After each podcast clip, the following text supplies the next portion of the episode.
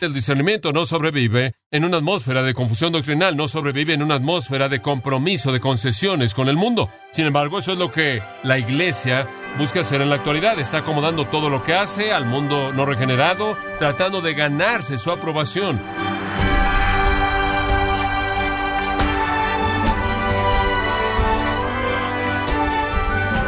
Muchas gracias por acompañarnos en esta edición de Gracia a vosotros con el pastor John MacArthur. Disciplinas deportivas como el patinaje artístico requieren de mucha precisión técnica.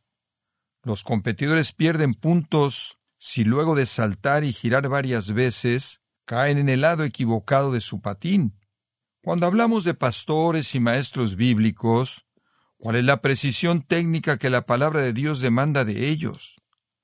Hoy, John MacArthur nos muestra el estándar de Dios para aprender la Biblia y poder discernir la verdad del error. Es la serie titulada Discernimiento, Supervivencia Espiritual para una Iglesia en Crisis, aquí en Gracia a vosotros. Al llegar ahora al gozo de examinar la verdad de la palabra de Dios, le pido que abra su Biblia en la carta de Pablo a los tesalonicenses, la primera carta, el capítulo 5, y me acompaña a los versículos 21 y 22. Permítame recordarle de su verdad con una lectura simple y directa. Examinadlo todo, retened lo bueno, absteneos de toda especie de mal. Este es un llamado al discernimiento. Examinadlo todo. Amados, esto es absolutamente crítico en la vida cristiana absolutamente crítico. La vida cristiana es la vida más precisa de todas. Es el patrón de pensamiento y de conducta más disciplinado. Demanda precisión exacta en comprensión, en hecho. Precisión que se conforma con un estándar absoluto revelado por Dios en las Escrituras. La vida cristiana es una vida que busca conformidad perfecta y total a leyes fijas, mandadas y capacitadas por Dios mismo. No hay vida tan precisa y demandante como la vida del cristiano, porque no solo llama a la precisión por fuera en términos de conducta, sino también precisión por dentro en términos de pensamiento y creencia. No vivimos una especie de existencia en la que usted vive como usted quiere, como se le antoja, como se siente bien. La palabra de Dios establece demandas fijas para toda área de nuestras vidas. No hay doctrinas cambiables en el cristianismo, no hay valores cambiables, no hay moralidad cambiable, no hay ética cambiable. Me es sorprendente, y estoy seguro que también para usted, el estar viendo en las últimas dos semanas a todas estas denominaciones grandes reuniéndose, los metodistas, los episcopales y los presbiterianos, votando para adoptar nueva teología, votando para adoptar nueva moralidad, votando para adoptar estándares éticos nuevos, para cambiar la tradición de lo que se ha creído en el pasado. Y como un líder presbiteriano que oí entrevistado en la radio dijo, si no cambiamos nuestra moralidad para acomodarnos a la actualidad, vamos a perder a todos nuestros miembros. En el verdadero cristianismo, claro, no hay moralidad cambiable, no hay valores cambiables, no hay ética cambiable y no hay doctrinas cambiables. Se nos demanda vivir en un patrón disciplinado en nuestra manera de pensar y se nos demanda vivir en un patrón de conducta disciplinado. Y en el cimiento mismo de este tipo de vida disciplinada precisa se encuentra la necesidad del discernimiento. Debemos tener la capacidad de discernir lo que es verdad de lo que es falso. Debemos tener la capacidad de discernir la verdad de la verdad a medias, como también la verdad del error. Y cuando la Iglesia pierde su capacidad de discernir de esta manera, pierde su teología precisa, pierde su moralidad precisa, pierde sus valores, ética, doctrinas y por lo tanto abandona cualquier esperanza de vivir de manera precisa, de tener una conducta precisa. Y cuando usted ve el cristianismo en la actualidad y lo ve lleno de inmoralidad y un compromiso bajo con la vida santa debe entender que ese tipo de conducta imprecisa es el resultado de una manera de pensar imprecisa, la cual es el resultado de una incapacidad de hacer que el discernimiento funcione. El cristianismo evangélico está en un estado severo de confusión. No está seguro de cómo debe actuar porque no está seguro de lo que debe pensar porque no está seguro de lo que cree. Una teología diluida, no va a producir una reverencia profunda, una adoración profunda, un arrepentimiento profundo, una humildad profunda, un entendimiento profundo de Dios, su naturaleza, su obra, su ministerio, sus leyes, sus estándares, sus principios. Fracasa al no hacer que la gente esté centrada en Dios. La iglesia en la actualidad está atrapada en una manera de pensar relativa acerca de la doctrina, una manera de pensar relativa acerca de la moralidad y por lo tanto no puede llegar a vivir de manera precisa. El discernimiento entonces es crucial. Pablo lo supo cuando él lo expresó en esta pequeña lista. Comenzando en el versículo 16, él nos da lo que es un resumen de los elementos cardinales de la vida cristiana. Estad siempre gozosos, orad sin cesar, dad gracias en todo. Eso tiene que ver con su actitud hacia Dios. No apaguéis el espíritu y no menospreciéis las profecías. Las profecías que Dios ha dado, la revelación, esto es la palabra revelada. Y después examinadlo todo. Esos son los componentes que se encuentran en el corazón de la vida cristiana. Pablo entonces nos está llamando a algo muy básico cuando él dice, examinadlo todo. No es fácil hacer eso. Hay tres razones por las que no es fácil. Razón número uno, debilidad humana. Nuestras mentes están caídas, nuestra manera de pensar es tendenciosa, somos tendenciosos para ser subjetivos a nuestro propio favor, estamos debilitados por la carne humana no redimida, la cual tiene una propensidad hacia la pecaminosidad. Entonces tenemos que pelear contra la debilidad humana, nuestra mente está depravada. En segundo lugar, tenemos el engaño satánico. Hay un ataque continuo en contra de la iglesia, llevado a cabo por el rey de la oscuridad, el príncipe de este mundo, y él está haciendo todo lo que puede por confundir a la iglesia. En tercer lugar, usted tiene la influencia abrumadora del mundo impío que nos rodea. Entre el mundo, la carne y el diablo, el proceso de discernimiento espiritual puede ser muy debilitado. Y desafortunadamente la iglesia ha sido presa del caos y la confusión bajo este ataque en la actualidad es incapaz de discernir la verdad de lo falso, lo bueno de lo malo, y eso está produciendo una doctrina imprecisa y una conducta imprecisa. De hecho, por muy esencial que es para la vida cristiana, ser una persona que discierne y que discrimina no es popular en la actualidad, inclusive en la iglesia. Si usted adopta una postura fuerte en ciertos asuntos, usted es menospreciado. Ahora eso significa que un llamado al discernimiento es apropiado. Al llamarlo usted al discernimiento y ayudarle a expandir y aclarar la verdad de estos dos versículos, quiero hacer tres preguntas. Las últimas dos preguntas las veremos la próxima semana, el próximo domingo. Regresemos a la pregunta número uno, la cual explicamos en nuestro último estudio. ¿Por qué hay una falta tan grande de discernimiento? Ya le mostré las influencias, la debilidad de la carne, el engaño satánico la influencia del mundo. Pero ¿por qué la iglesia se ha convertido en una víctima de esto. ¿Cuáles son los factores que han llevado a esta falta de discernimiento? Primero voy a repasar y después voy a añadir algunos nuevos. La última vez le dije que el contribuyente primordial a esta falta de discernimiento es un debilitamiento de la claridad y convicción doctrinales. Un debilitamiento de la claridad y convicción doctrinales. En la actualidad hay un ataque en contra de la doctrina. Y cualquier ataque en contra de la doctrina, en últimas, es un ataque en contra de Dios. Es un ataque en contra de conocer a Dios de manera verdadera y conocer su verdad de manera apropiada. Y por lo tanto, es un ataque en contra de su esencia, es un ataque en contra de adorarlo de manera precisa y es un ataque en contra de la moralidad también. Las iglesias en la actualidad no están preocupadas primordialmente con la doctrina como tal.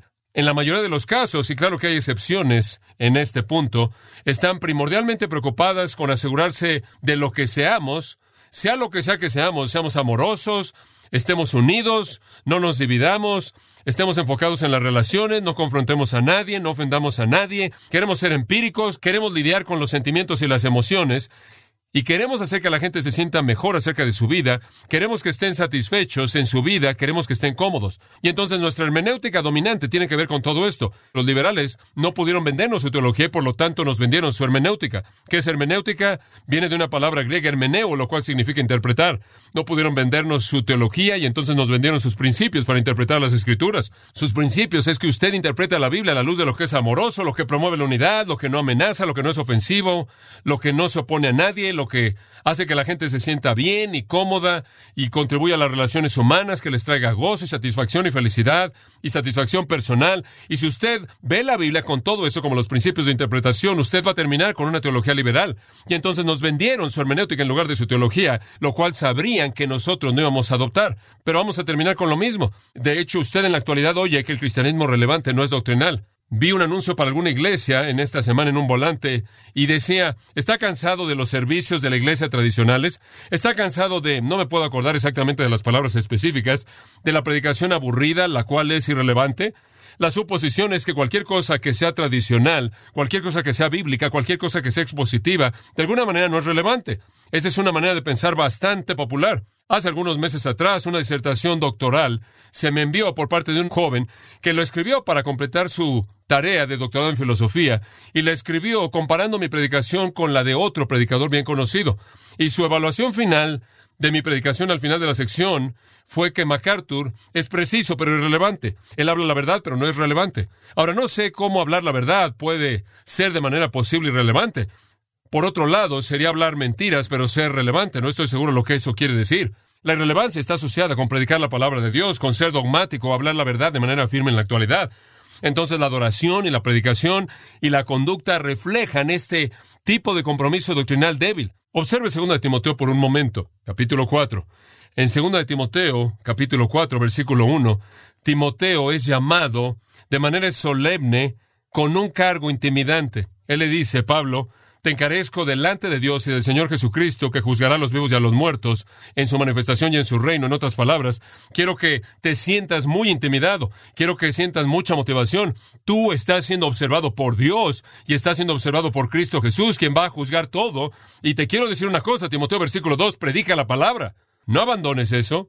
Debes estar listo a tiempo y fuera de tiempo. En otras palabras, cuando es tolerado y cuando no es tolerado, cuando es popular y no es popular. Aceptado y no aceptado. Tú predica la palabra. ¿Y cómo va a salir? Él va a reprender, va a exhortar, y tú simplemente hazlo con mucha paciencia y doctrina. Ese es el mandato. Debemos predicar la palabra. Damos por sentado que va a reprender a la gente o los va a convencer de pecado. Damos por sentado que los va a reprender o los va a hacer enfrentar el desvío de su conducta y de su manera de pensar, de su creencia. Suponemos que los va a exhortar, lo cual es una palabra que significa que los va a advertir del juicio y llamarlos a cambiar su conducta. Así es como debemos predicar.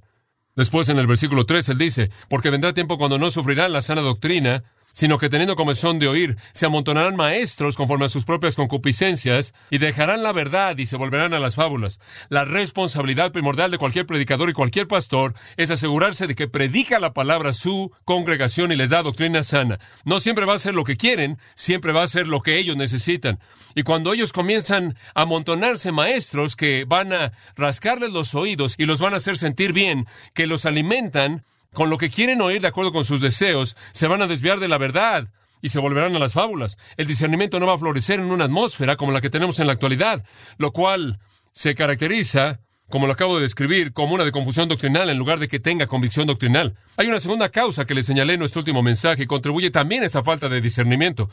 Es no ser antitético y sigue a la primera. Esta cultura no quiere ser antitética, no quiere debatir, no quiere ser polémica, quiere ser relativa. Estamos sintiendo la influencia de años de existencialismo, de subjetivismo. La gente simplemente quiere que en cierta manera se encuentre en un espectro amplio de relativismo. No hay asuntos blanco y negro, asuntos absolutos, pero la predicación bíblica, la enseñanza es absoluta. Divide, confronta, separa, juzga, convence, reprende, exhorta. Y eso no es aceptable en la actualidad. Ya no se desea en la actualidad. Estamos en un día de diversión y de juegos. Estamos en una especie de ambiente en la cual le damos la vuelta a todo y te aseguras de que no ofendas a nadie. No es un día para el debate, no es un día para la polémica, no es un día para trazar la línea y decir aquí está la verdad y todo lo que está del otro lado es un error. Y obviamente en un día de relativismo, cuando no existe el deseo de ser antitético, de colocar una tesis y una antítesis, una contra la otra y ves lo que es la verdad, en un día como ese, un día de relativismo doctrinal, el discernimiento no va a sobrevivir.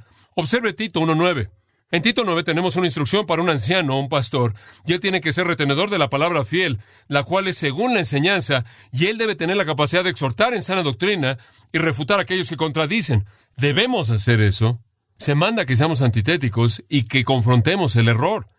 Debemos hacer eso, de lo contrario no cumpliremos con nuestro llamado divino. Pero en donde eso no es tolerado, en donde usted no se le permite ser divisivo, en donde usted no se le permite decir, tú estás mal, eso es error, eso debe ser corregido, porque la hermenéutica amorosa que se enfoca en las relaciones domina, el discernimiento no puede sobrevivir. En tercer lugar, la última vez, le dije que otro contribuyente a la falta de discernimiento en la iglesia es una preocupación con la imagen y la influencia como una clave para el evangelismo. La iglesia ha adoptado la idea, la mentira, de que para alcanzar al mundo debemos ser populares con el mundo. Debemos ser amables e inofensivos y aceptar a la gente y acomodarnos. Necesitamos hacer que la gente pecaminosa se sienta cómoda. Necesitamos hacer que la iglesia sea cálida y abrace a todos. Necesitamos hacer que los pecadores se sientan cómodos y estén felices y sean entretenidos. Y si les caemos bien, les va a caer bien Jesús. La imagen y la influencia se cree que son herramientas más poderosas del evangelismo que la predicación de la palabra inspirada y poderosa de Dios. Y obviamente el discernimiento no sobrevive en una atmósfera de confusión doctrinal, no sobrevive en una atmósfera de relativismo moral y no sobrevive en una atmósfera de compromiso, de concesiones con el mundo. Sin embargo, eso es lo que la Iglesia busca hacer en la actualidad. Está acomodando todo lo que hace al mundo no regenerado, tratando de ganarse su aprobación ganarse su aprobación. En lugar de ser la luz que se enciende y revela su pecado, quiere estar tan oscuro que pueden estar con nosotros por mucho tiempo y realmente nunca tengan que confrontar eso. Simplemente pueden disfrutar lo amables que somos. Ahora quiero ser amoroso y quiero mostrar gracia y quiero ver que los pecadores se arrepienten, pero sé que la única manera en la que eso va a llegar a suceder es cuando su pecado es confrontado y enfrenten la realidad de su condenación eterna. En Primera de Corintios le señalé esto y simplemente se lo recuerdo. En el capítulo 4, el apóstol Pablo tiene una filosofía de ministerio bastante diferente. Él dijo acerca de su propio ministerio, tenemos hambre y sed, versículo 11, somos tratados mal, no tenemos hogar, estamos vestidos de manera pobre, somos menospreciados, somos calumniados, nos hemos vuelto, versículo 13, somos la escoria del mundo hasta ahora no es popular con el mundo. La iglesia nunca ha buscado ser popular, nunca ha buscado tener influencia en el sentido de que nos aceptan como somos.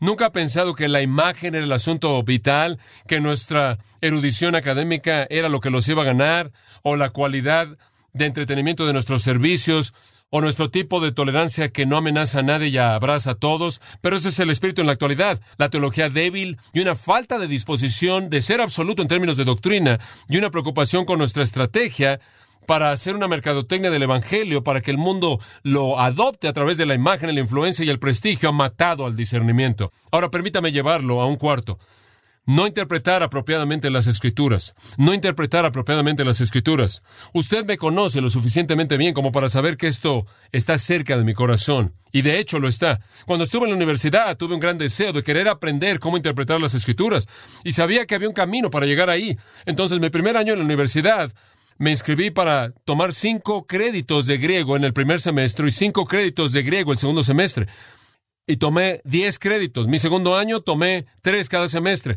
Mi tercer año tomé 3 cada semestre. Mi cuarto año tomé 2 cada semestre. Me gradué con todo ese trasfondo de griego porque yo sabía, yo creía que si iba a interpretar primordialmente mi trabajo iba a ser en el Nuevo Testamento e iba a interpretar el Nuevo Testamento y necesitaba saber cómo interpretarlo a partir de su lenguaje original. Me fui al seminario y tomé tres años más de griego y tomé algunos años de hebreo y estudié teología y me esforcé por disciplinarme a mí mismo para entender la doctrina y la historia de la iglesia y la historia de trasfondo y la cultura y la filosofía y todas las cosas que pude aprender para poder enriquecer mi comprensión del contexto y entendimiento de las escrituras. Y me he esforzado a lo largo de los años para tratar de aplicar las cosas que aprendí para usar bien la palabra de verdad. El poder interpretar las escrituras es crucial, especialmente para alguien en mi posición, porque Santiago 3.1 dice, no os hagáis maestros muchos de vosotros, porque recibiréis mayor condenación. El que se apura por enseñar más vale que se dé cuenta de que cuando usted adopta el perfil de maestro, usted enfrenta potencialmente una mayor condenación, porque ahora es responsable no solo por lo que usted cree y afirma, sino por lo que usted ha hecho que todo mundo crea y afirme que lo ha escuchado y ha creído en lo que usted ha dicho. Hay una ciencia muy exacta en la interpretación bíblica, una ciencia muy exacta. Algunos de nuestros hombres me estaban contando recientemente que estaban hablando con un predicador famoso en Estados Unidos y uno de ellos le preguntó, ¿de qué vas a predicar este domingo? Probablemente fue a la mitad de la semana y él dijo, oh, no sé todavía, soy un hombre de especial de sábado por la noche. Usted no puede interpretar la palabra de Dios así, no es algo místico, pero lo que usted tiene en la actualidad en las iglesias es que hay muchos predicadores que no buscan la disciplina en la ciencia de la interpretación de las escrituras.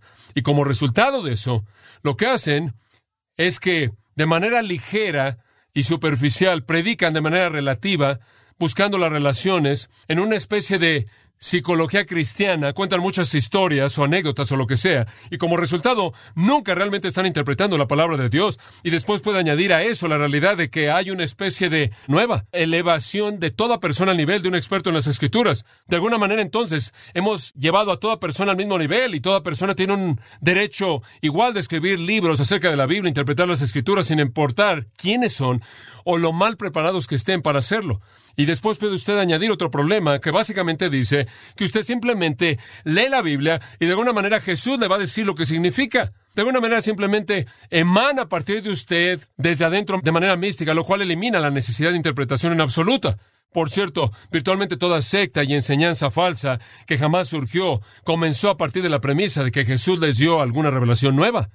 Esto es algo muy aterrador. ¿Por qué ha influenciado a tanta gente? Y usted oye a personas todo el tiempo, y usted oye la radio, o ve los programas cristianos en la televisión, que vienen y hacen este tipo de interpretaciones y hablan de cómo Jesús les dijo esto, y Dios les dijo aquello, y no hay necesidad de interpretar la Biblia con eso, porque simplemente viene desde adentro de ti. Bill Heyman, por ejemplo, encabeza una red de ministerios proféticos carismáticos. Él aconseja a la gente a ignorar la razón, la lógica y los sentidos cuando intentan discernir la verdad. Ignora la razón, la lógica y los sentidos cuando usted intenta discernir la verdad. Él escribe, le estoy citando, nuestras tradiciones, creencias y opiniones fuertes no son testigos verdaderos de la verdad profética. La reacción del Espíritu se origina en la profundidad de nuestro ser. Muchos cristianos describen la ubicación física de su sensación correspondiente como el área de arriba del abdomen. ¿Oye usted lo que acaba de decir? Si usted quiere conocer la verdad, viene por una reacción en la parte superior de su abdomen. Un testimonio negativo con un mensaje de no, sé cuidadoso o algo no está bien, normalmente se manifiesta a sí mismo con un sentimiento nervioso o incómodo. Entonces usted lea las escrituras y después espere a que algo suceda en la parte superior de su abdomen. Y él continúa diciendo, hay una sensación profunda, casi difícil de identificar de que algo está mal. Solo se puede confiar en este sentimiento cuando estamos más sintonizados con nuestro espíritu que con nuestros pensamientos. ¿Qué es eso? Es absurdo, es incoherente. Él prosigue. Si nuestro pensamiento está causando estas sensaciones, entonces solo podría ser una reacción del alma. Entonces, sentimiento irracional, sin sentido, incoherente, mientras que usted se sienta ahí y espera ese sentimiento. Y si sucede, entonces no es verdad tiene que terminar con otra interpretación. Por otro lado, cuando el Espíritu de Dios está dando testimonio con nuestro espíritu de que una palabra profética es correcta, usted ha encontrado la verdad. Entonces nuestro espíritu va a reaccionar con el fruto del Espíritu Santo. Tenemos una paz y gozo inexplicables, profundos, un sentimiento cálido, amoroso, o inclusive un sentido de que nuestro espíritu está brincando con emoción. Este sentimiento nos deja ver que el Espíritu Santo está dando testimonio con nuestro espíritu de que todo está bien, aunque quizás no lo entendamos. En otras palabras, ignore su mente, olvide sus creencias, no le haga caso a su teología, rechace su sentido común y nunca tome tums, porque eso va a echar a perder el proceso del Espíritu Santo. No juegue con su área abdominal superior, porque entonces Él no puede guiarlo a usted. Digo, es difícil encontrar palabras para inclusive encontrar adjetivos que describan una incoherencia como esa. Son tonterías absolutas. Usted no va a encontrar eso en las escrituras. No leemos la Biblia y se sienta y espera algún tipo de sentimiento en la parte superior del abdomen para determinar lo que es la verdad. Indigestión. Problemas de corazón. Eso es ridículo.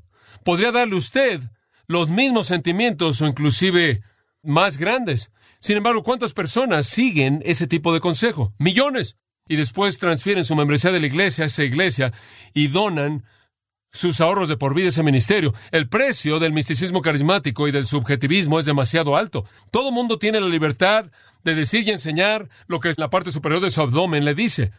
La naturaleza excepcional y necesidad de interpretar las escrituras ha sido eliminada.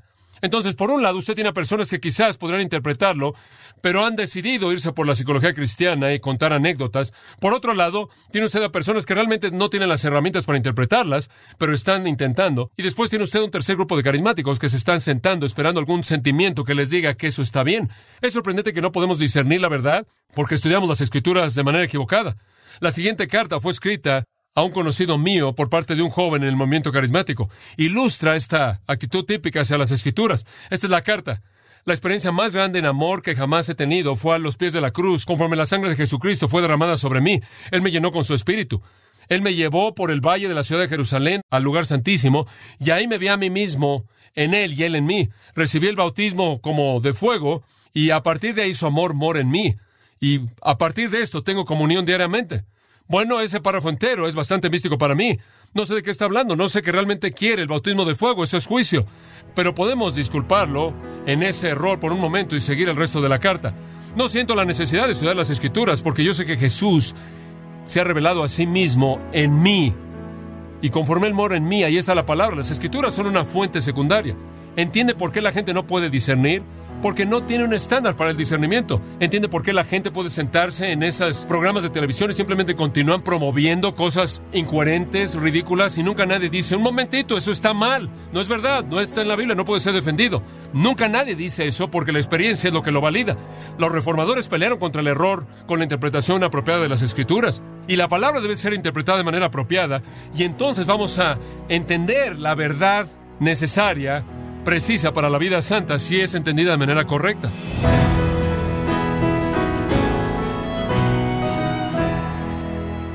John MacArthur nos enseñó que si la Iglesia no sabe reconocer la verdad de una verdad a medias, pierde la capacidad de tener precisión teológica y abandona el vivir piadoso que glorifica a Cristo.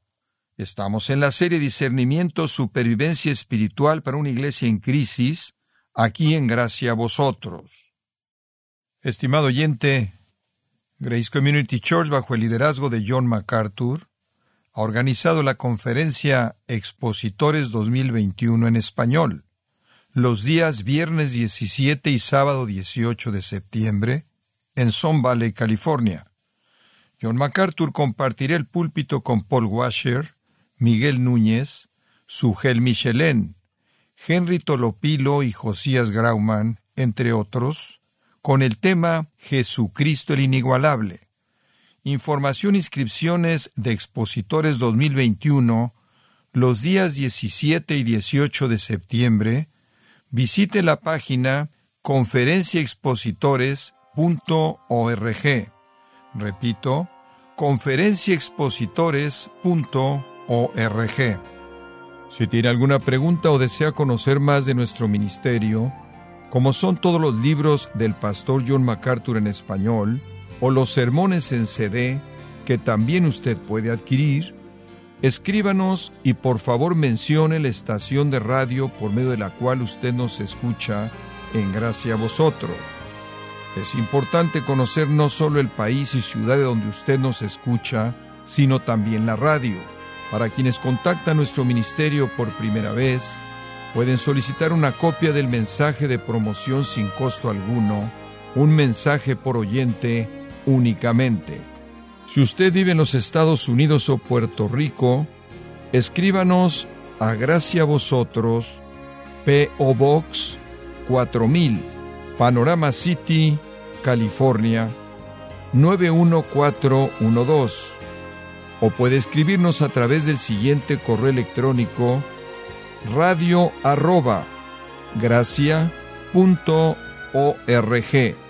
Y queremos agradecerle desde el fondo de nuestro corazón su tiempo y sintonía, y en nombre de John MacArthur y del personal de este organismo, invitarle para que nos acompañe en la próxima edición y así juntos continuar desatando la verdad de Dios un versículo a la vez, en gracia a vosotros.